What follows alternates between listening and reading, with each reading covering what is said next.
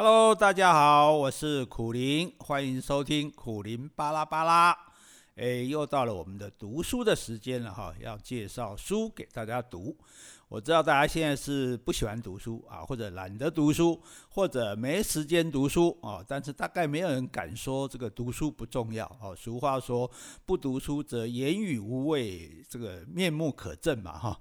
所以大家其实还是想读书的哈，只是说书海茫茫哈，你也不知道到底要读哪一本书好哈。那我是没事干，就是诶两三天就看一本书的人啊。所以看到好的书呢，值得看的书呢，就跟大家介绍一下，好，大家如果听了觉得不错，你就去买这本书来看哦。舍不得买哈，你就去图书馆借来看也可以哦。那这个总是能够读书是好的啊。假设说你实在都没办法，那你听我讲一讲也好哦。那上次跟大家介绍的这个《寻找正义》这本书哈，这本书。诶，有人就看了说，哦，我看起来很大本嘞，应该很看起来会很辛苦、很硬哦。结果看了之后，诶，觉得还蛮有趣的哈。我觉得读书其实不只是一种消遣娱乐或者纯粹的求知识哈，很多时候是对我们的思想、对我们观念的这个影响哈，我觉得是很大的哈。那像我到了这把年纪的人哈，是已经很难有什么事情感动我了啊。像我跟这个太太杰西有时候一起看电视啊、电影啊，然后看她感动的热泪盈眶哦，那我都觉得哎，我乃龙博回博马赛啊，然后，所以哎，因为我们毕竟阅历比较多嘛哈，世事涉世比较深，所以对很多事情呢，心里面也许有有有一点动哦，但是外表是不会那么的激动的哈。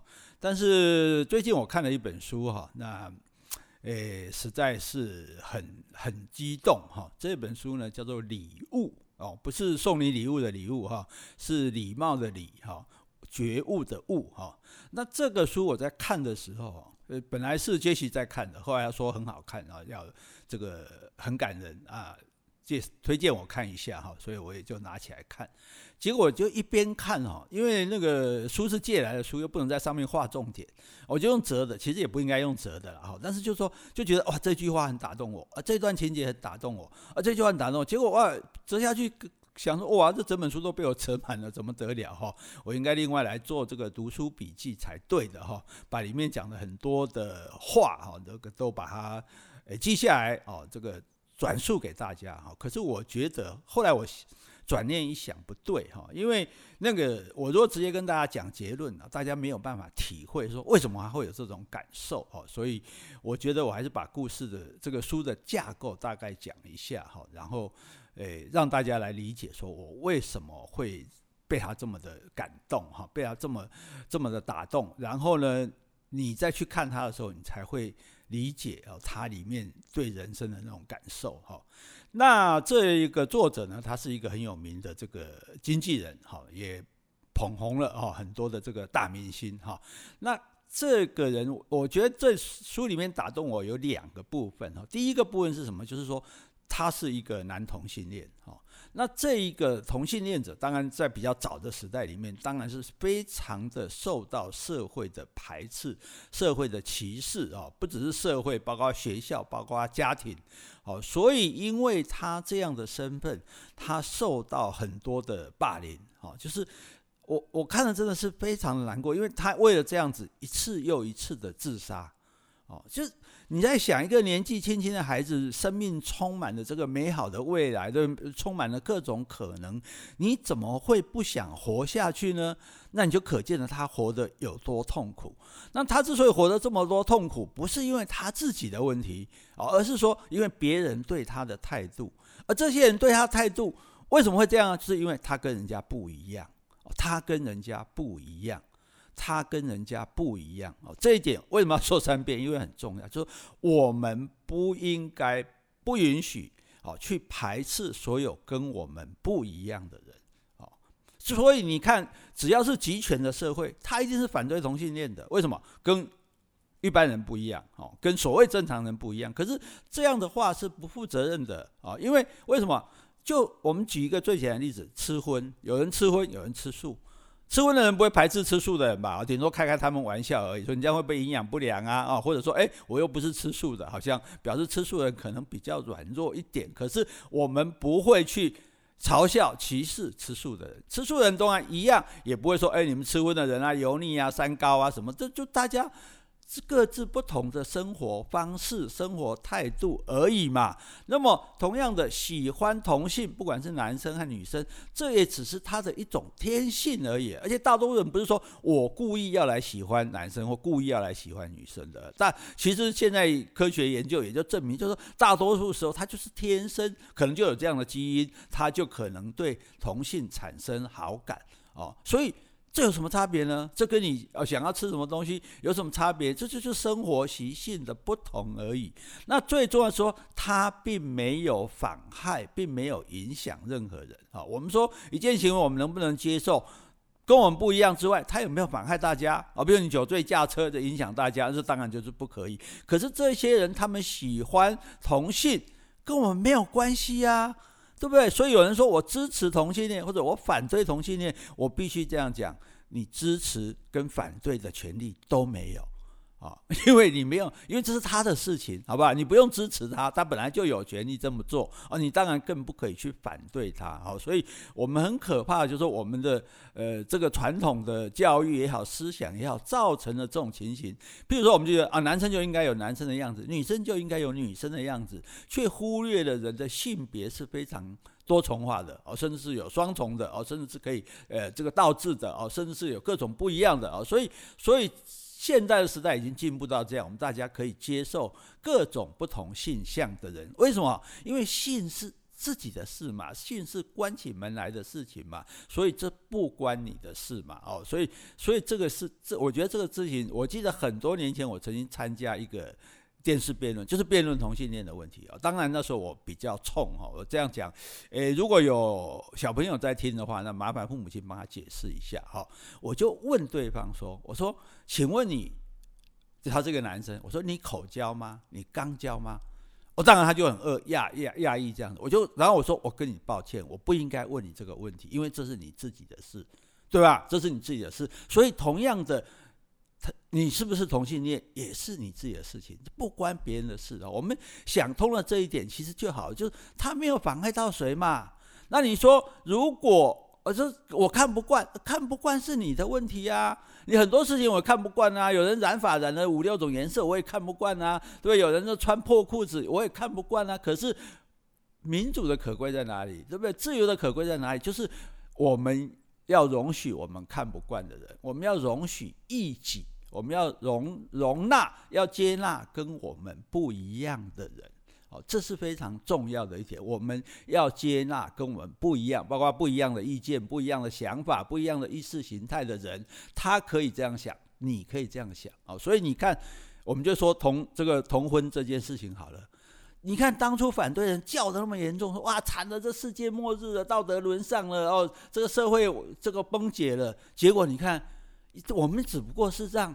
同性恋的人，他可以结婚而已嘛，他也有缴税，他也有尽国民的义务嘛，所以他也有权利结婚嘛，所以他们也可以结婚或者不结婚。你知道这个法律通过之后，很多同性恋还产生这种逼婚的状态，因为以前反正是不能婚的，现在就就就可以婚，而且这个这个就反而造成这个情形。所以因此我们就想着很多这些事情，其实真的，当我们在不不容纳异己、不接受异己的时候，当我们在让让一个有这样的观念、这样的想法的时候，那其实他是很可怕的。就是我们就群体一群人来去欺负、来去排挤、来去歧视、来去霸凌那个跟我们不一样的人啊，不管他是哪一方面的，身体上的、外形上的、这个精神上的，然后去造成这个小孩子他的心灵受到这么大的创伤。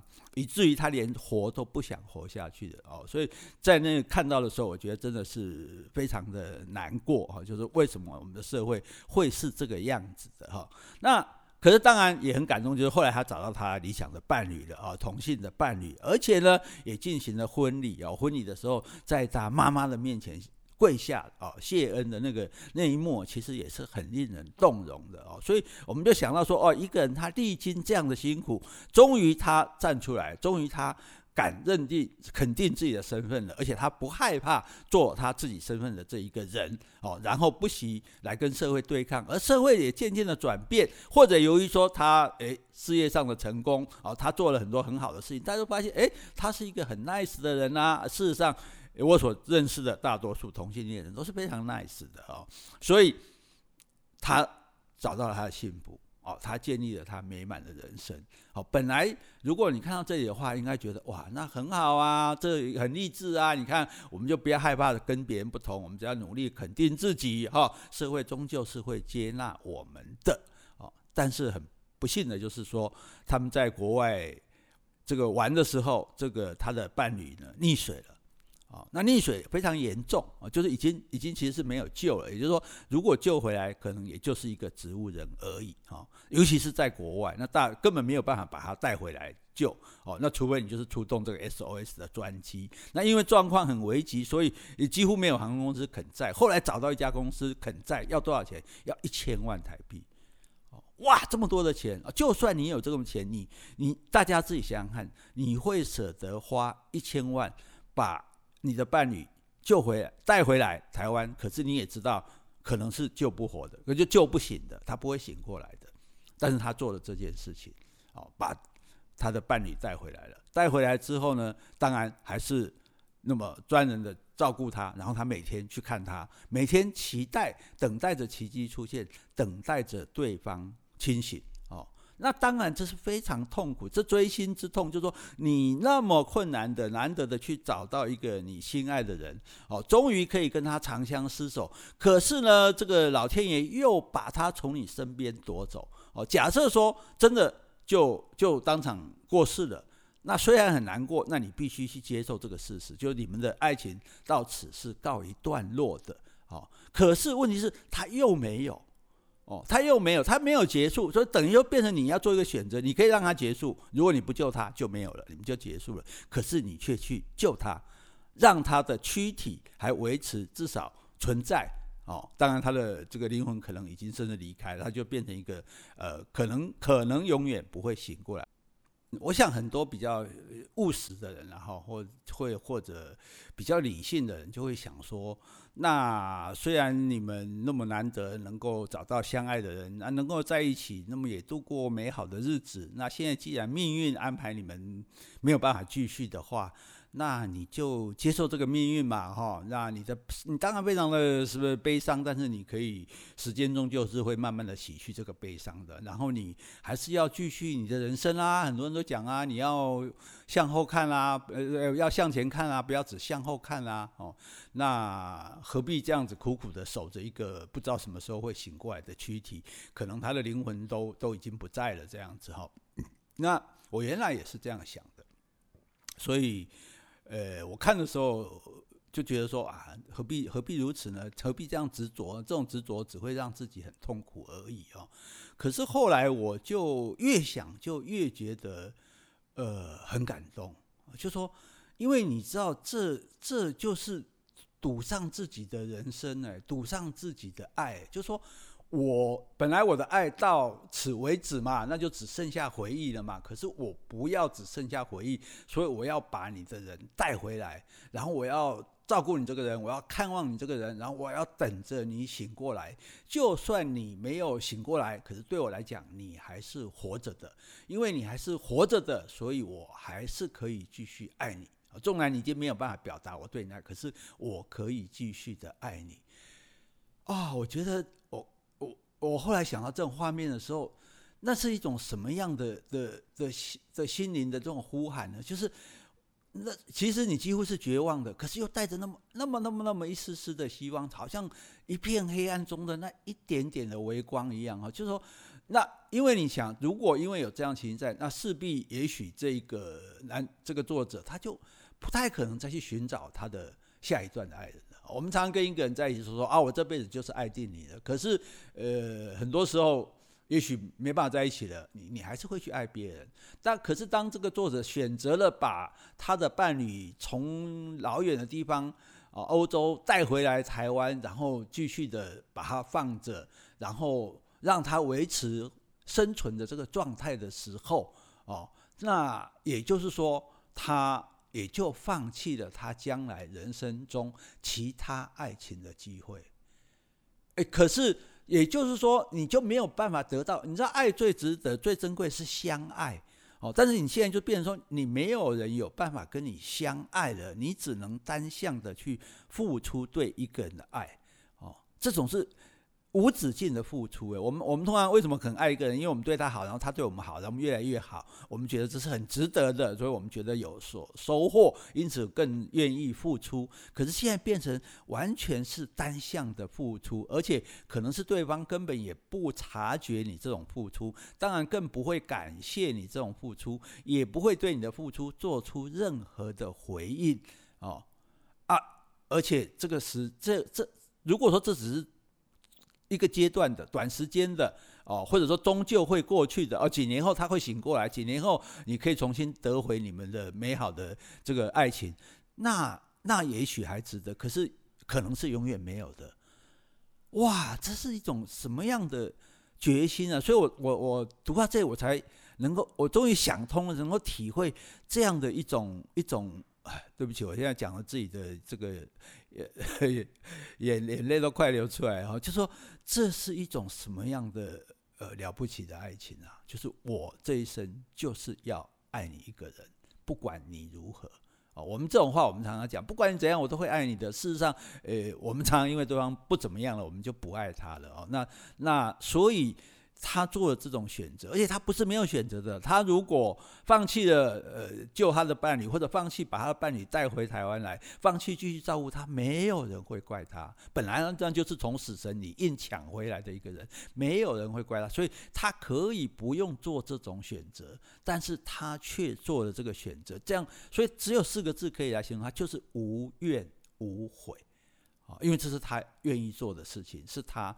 想要做的事情是他要要要支持他的一个力量哦，所以反过来，我们如果不要这样想说哦，你你你还在讲啊，你你哦，你怎么那么傻？你怎么那么痴？哦，你怎么那么愚昧？可是从另外角度讲说，痴哎，痴情不是吗？痴心不是吗？就是说我就是执着这样的东西哦，也也许有人会觉得这这是棒看不开，但是我却觉得他是不是看不开？他是认定了。好，我就是要用这样的方式，我就是要这样，我就是要保留住我爱的人在这个世间，让我继续的爱他，不管他会对我怎样，他能对我怎样，其实都不行。哦，所以我觉得这个事情，不要说他里面去体会到的很多人生的道理啊，然后他去体会到，那在这种情况下，他还有什么力量继续的工作，继续的面对这个社会，继续的过他的生活？一切都不一样了，一切他本来有的那一半，通通没有了，通通没有了，他还要继续过下去。那他靠支撑他的什么力量？支撑他，也许就是说，他还在，他还在，他还能让我爱他，哦，不管他还能不能爱我，他还能让我爱他的这股力量。哦所以事实上，我觉得是相当相当感人的。我我我之前不晓得有这个故事哦，可能圈内的人比较多人知道，但是我跟演艺圈也没有什么来往，所以我不晓得有这件事情。可是我当我知道这件事情，尤其是这个作者，他当然也是朋友的帮助他，因为他也没有写作经验，然后写下了他这样子的经验，包括他小时候呃因为同性恋被人家欺负。很多次自杀，以至于他到找到美好的爱情，以至于忽然之间哦变成轴业，突然出了这个巨变，然后他选择要继续的让对方呃存在这个世界上来让他付出爱情的时候，我觉得这个比呃罗密欧与朱丽叶啊什么这梁山伯祝英台这个这个都不遑多让哎一样的感人呢，因为爱情最高的境界就是说考虑自己胜于。考虑对方胜于自己，就我我比把你放在前面。我们讲很通俗的话，就是说，你爱一个人吗？你愿不愿意为他挡子弹？哦，你愿意为他挡子弹？你愿意拿你的生命来换取他活下去？这个这个这个力量是。所以你看，罗密欧与朱丽叶感人在哪里？感人就在于说，哎。朱丽叶知道说，以为罗密欧死了之后，他觉得你死了，我也不要活，所以他就走了这样子。然后罗密欧醒过来之后，他其实是自己是活的啊。朱丽叶醒过来之后自己是活，可是知道说啊，对方不在了，他那我讲的语无伦次啊，就是总而言之呢，就是你你你活我就活哦，你死我就死这样子哦。那在这里这个作者在这本书里面，作者就选择了说：“我活，但是我也要让你活着哦。那虽然你这个活可能不是完全的活，不是真正的活，但是只要能让我继续的爱你。”只要我爱你这件事情，就让我有力量支撑我继续的活下去啊！我不晓得，我跟他也不不认识，我也不晓得他现在过得怎么样。但是呢，我可以非常的体会他这样的一种心境啊。然后他从这里面去领悟到很多人生的这种道理，因为你没有这种经历，你是不会有这种感受的。所以我这样讲，我也不知道大家能体会多少。所以希望大家能够来。看这一本书哈，看一看我们，我们也庆幸自己没有那么不幸的遭遇。可是我们也看到一个人从那么不幸的遭遇里面，他是多么坚决的，多么勇敢的哦，多么了不起的来面对这一切，而且用他最决绝的方式来。来付出他的爱情，来证明他的爱情哦，而且他不是为了给别人看，他可以不做这些事情，他不是为了得到大家的表扬，得到大家的赞许、称赞哦，可能甚至还很多人不以为然，他觉得说我就是要为我自己的生命做这件事情啊。我觉得一个人人生能够这样子做这样一件呃了不起的，绝大多数人想都不敢想，根本做不到的事情，我其实是觉得很佩服的，也让我对爱情的认识更。增加了一个层次啊，对生命的了解更更加的这个广阔了，所以我觉得，你看我们读书的好处嘛，别人的经验我们可以从中学习，觉得别人从这个痛苦经验里面汲取到的智慧，我们可以得到，我们可以领领会啊，然后也许也可以用在我们的生活里，也许也可以用来面对我们将来的困境啊，所以啊，我觉得真的很值得请这个推荐大家去读这本书《礼物》啊。礼就是礼貌的礼，悟就是体悟悟哈悟觉悟的悟哈。那希望大家能够看这本书，那有什么感想哦，有什么心得，也欢迎你留言啊，欢迎你告诉我们。那我们可以一起来讨论。我说的只是我的想法啊，不一定是对的，也不一定代表大多数人的意见。那但是呢，我们大家可以在这个平台上互相交流，哦，互相增进彼此的智慧，哦，互相这个学习爱的真谛。我们下次见。